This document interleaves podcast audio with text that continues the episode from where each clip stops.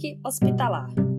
Pelo menos foi assim que o governador Renan Filho denominou o Hospital Regional do Norte. O início dessa semana foi marcado com grande inauguração, em benefício aos moradores do litoral norte de Alagoas. O hospital regional fica localizado em Porto Calvo e está oficialmente aberto. Com capacidade para 123 leitos, foram investidos 30 milhões de reais de recursos do Tesouro Estadual. Embora o hospital tenha capacidade para 123 leitos, somente 60 foram abertos, sendo 50 clínicos e 10 de UTI, todos destinados exclusivamente ao tratamento dos casos de Covid-19.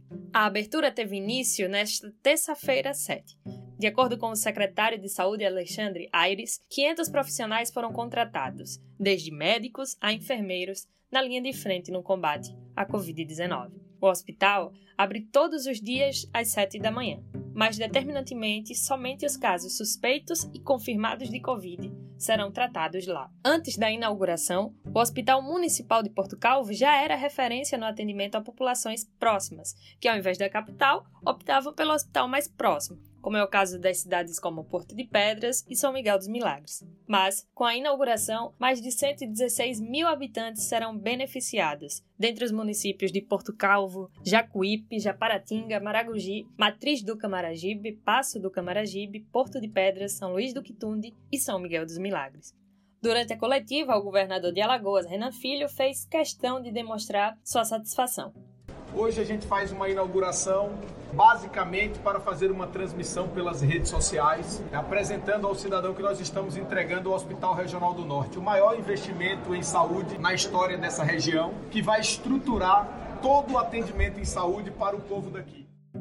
A funcionalidade do hospital na prática se dá com o chamado hospital porta fechada, semelhante ao método usado hoje na capital, Maceió. Pacientes para serem internados antes precisarão passar por uma unidade de saúde e, mediante a avaliação médica, é que terão a transferência para o Hospital Regional do Norte.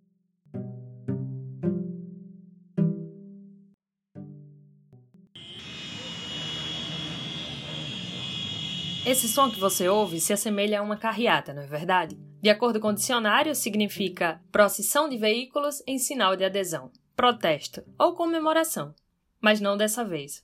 Dessa vez significava a última despedida, despedida de um filho, despedida de um pai, de um irmão.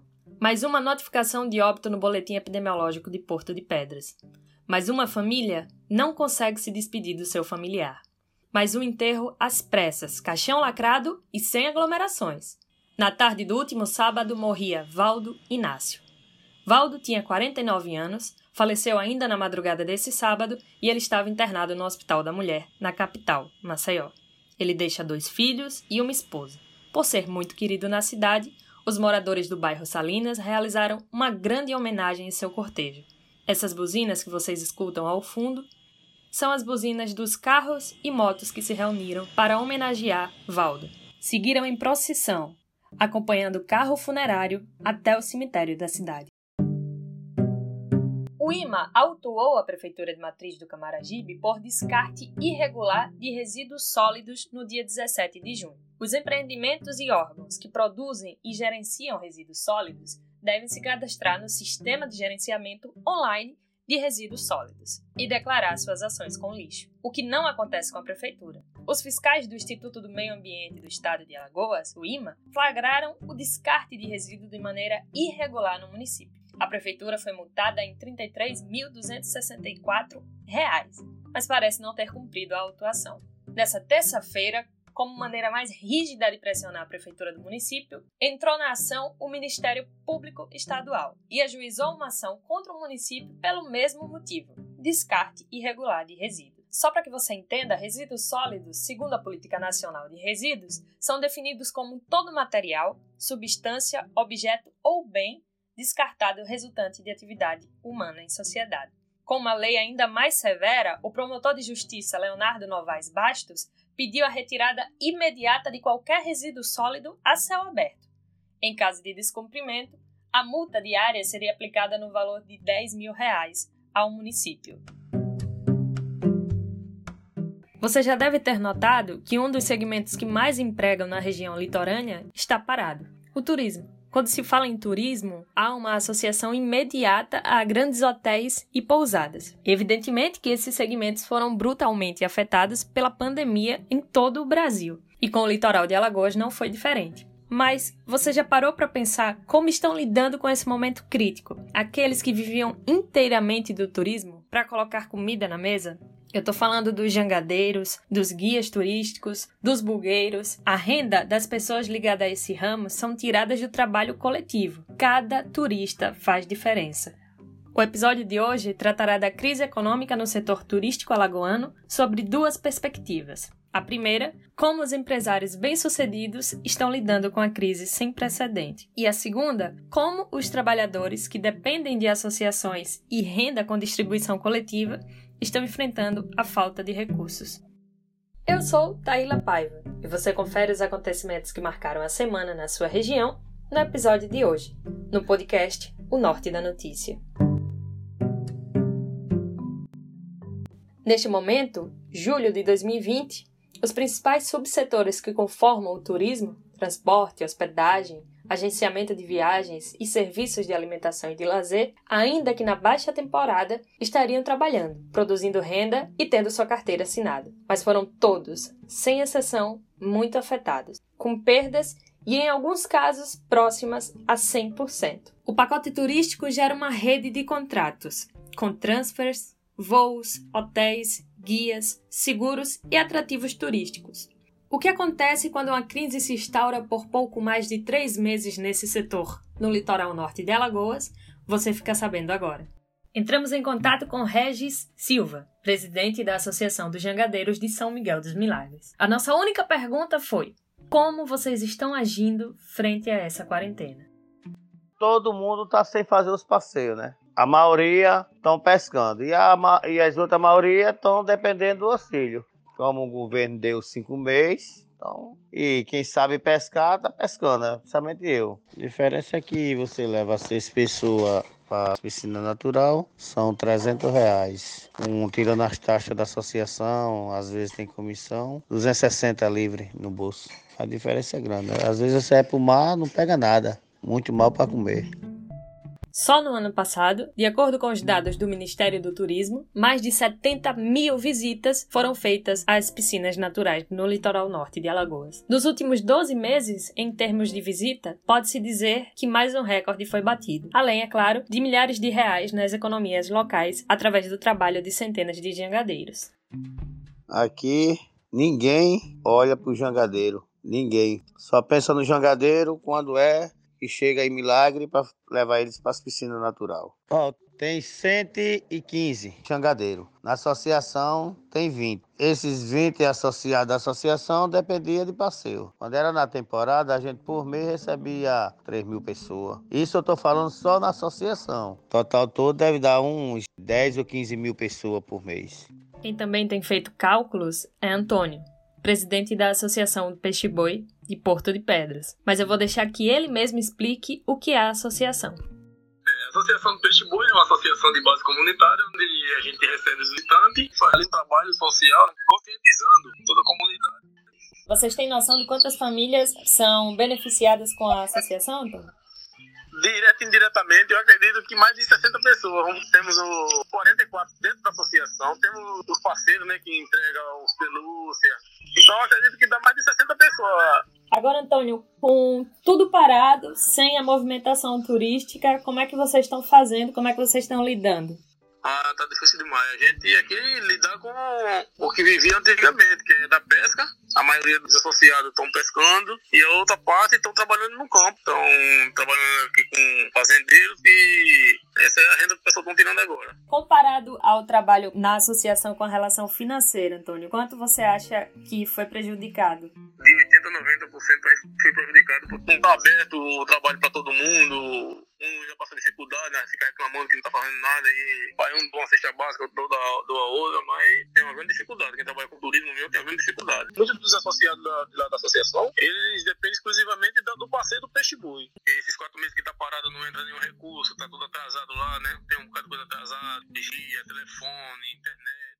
As histórias de Antônio e Regis se multiplicam pelo litoral inteiro. E infelizmente não temos boas notícias. É, eu imaginava que seria 15, 20 dias, ia parar e ia voltar ao normal. Mas não, não foi nada do que nem eu, nem os outros empresários imaginavam. Foi uma situação muito forte, né, que atrapalhou o plano de qualquer empresário. Esse é Enildo, proprietário do restaurante e pousada do Enildo. Renomado, o restaurante tem um público majoritariamente frequentado por turistas. Já chegou a receber celebridades como Djavan, Pedro Bial, Tiago Lacerda e até jogadores de futebol da seleção. De acordo com Adriana Moreira, colunista do caderno de viagens do Estadão, aspas, é um dos restaurantes mais movimentados da região, com opção para quem quer ficar no salão ou ficar com o pé na areia. Fecha aspas. Mas sem funcionamento há mais de três meses. Qual será o futuro desse restaurante?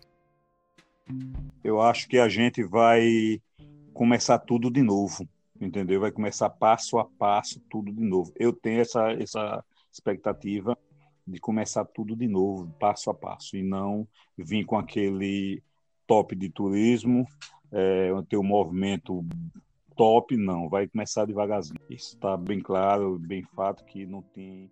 Além do restaurante do Enildo, em São Miguel dos Milagres, nós conversamos com Isabela Alves, dona do receptivo Frutos do Mar, localizado na Orla de Maragogi na intenção de entender minimamente o que está havendo de canto a canto do litoral norte. A gente suspendeu totalmente as nossas atividades desde o dia 15 de março que a nossa empresa continua fechada, desde o tão procurado passeio das piscinas naturais quanto aos serviços alimentícios prestados pelo restaurante há mais de 27 anos no mercado. Nosso trabalho ele é voltado para um público todo de fora, não é um público local. Então, continuidade dos nossos serviços, né, a continuação através do serviço de delivery ficaria totalmente inviável, pois a gente não ia ter eh, condições de nos mantermos. A empresária destacou ainda que, embora haja uma eventual abertura do comércio, em um novo decreto do governador Renan Filho, o seu estabelecimento continuará de portas fechadas.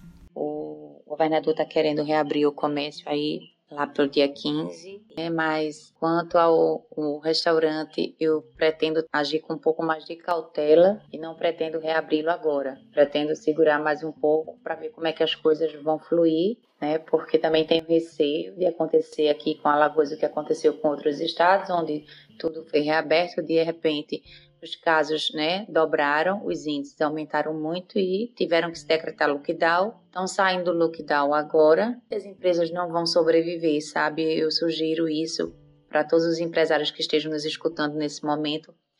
É, os problemas parecem abranger toda a região norte, mas com o interesse de entender qual será a estratégia que a Secretaria de Turismo do Estado vai tomar com relação a tantas problemáticas aqui expostas, ligamos para o Superintendente de Turismo do Estado de Alagoas, Paulo Cugelmas. E ele explicou sobre um possível plano financeiro para os grandes empresários, micro e também para os guias turísticos. É, com certeza, essa pandemia paralisou a economia de uma forma geral e com certeza o turismo é, é, um segmento que foi duramente afetado, se não mais afetado. A gente sabe que isso afetou desde o microempresário até companhias aéreas, né? prejuízos incalculáveis. Então a gente não tem assim uma, um dado específico do prejuízo do litoral norte, mas com certeza Maragogi sendo a porta de entrada do litoral norte, a gente sabe que o prejuízo é incalculável, é uma coisa que nunca aconteceu na história do turismo e a gente torce para que isso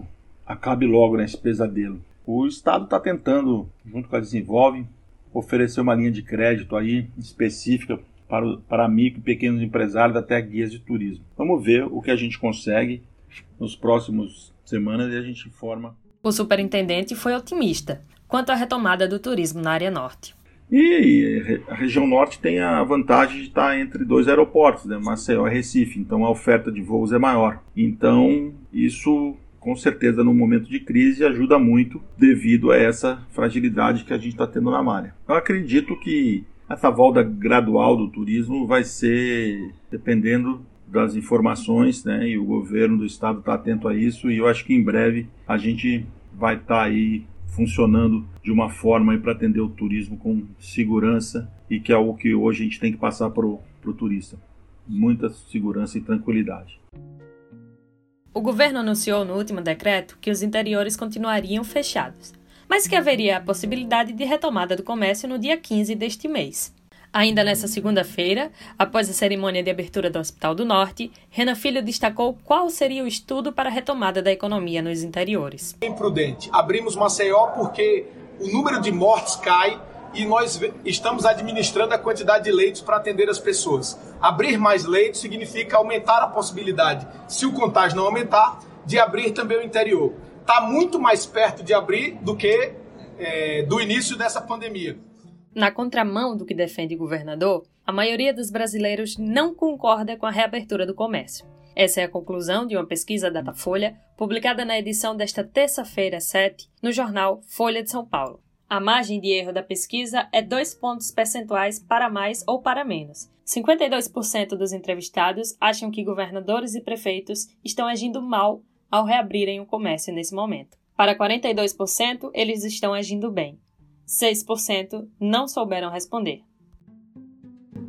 Os militares do 6 Batalhão e da 3 Companhia Independente da Polícia Militar realizaram prisões em Porto de Pedras, no povoado Tatuamunha. As prisões aconteceram por volta das 5 horas da manhã e houveram tiros de efeito moral. A população ficou amedrontada, pois operações como essa são escassas na cidade. As equipes policiais prenderam um homem que estava foragido e outros três foram presos em flagrantes com drogas e armas de fogo. Ao total, foram apreendidos três revólveres, calibre 38, e três munições do mesmo calibre. 300 gramas de cocaína também foram apreendidos e 200 gramas de maconha, além dos pinos de armazenamento para efeito de venda da droga. Um dos presos é um dos líderes do tráfico de droga na região da Rota Ecológica. Os envolvidos e os materiais apreendidos foram encaminhados para a Delegacia de Porto de Pedras e para os Centros de Integração Policial, os CISPs, de São Miguel dos Milagres e São Luís do Quitunde e uma ONG na cidade de Porto de Pedras, chamada Filhos do Patacho, vem chamando a atenção da população. Patacho é uma das praias mundialmente conhecidas na região norte. O projeto trabalha com ações sociais, ambientais, culturais e esportiva. E no último domingo foi promovido um varal solidário, que aconteceu da seguinte maneira: a ONG juntamente com o projeto Patache Solidário, recolheram roupas, lençóis, toalhas e calçados para doar a famílias carentes. Mas, ao invés de colocá-las em um saco ou em uma bolsa, como é comum, como exposição, a ONG resolveu fazer um grande varal na praça do povoado Lages. Assim, as pessoas poderiam não só receber, como escolher a melhor roupa que se adequasse a seu corpo. E essa foi mais uma edição do podcast O Norte da Notícia, o podcast do seu município. Não esqueça, todo sábado tem episódio novo, com entrevistas e novidade. Baixe e escute na plataforma de áudio preferida. E se gostou, é claro, compartilhe nas redes sociais. Até logo!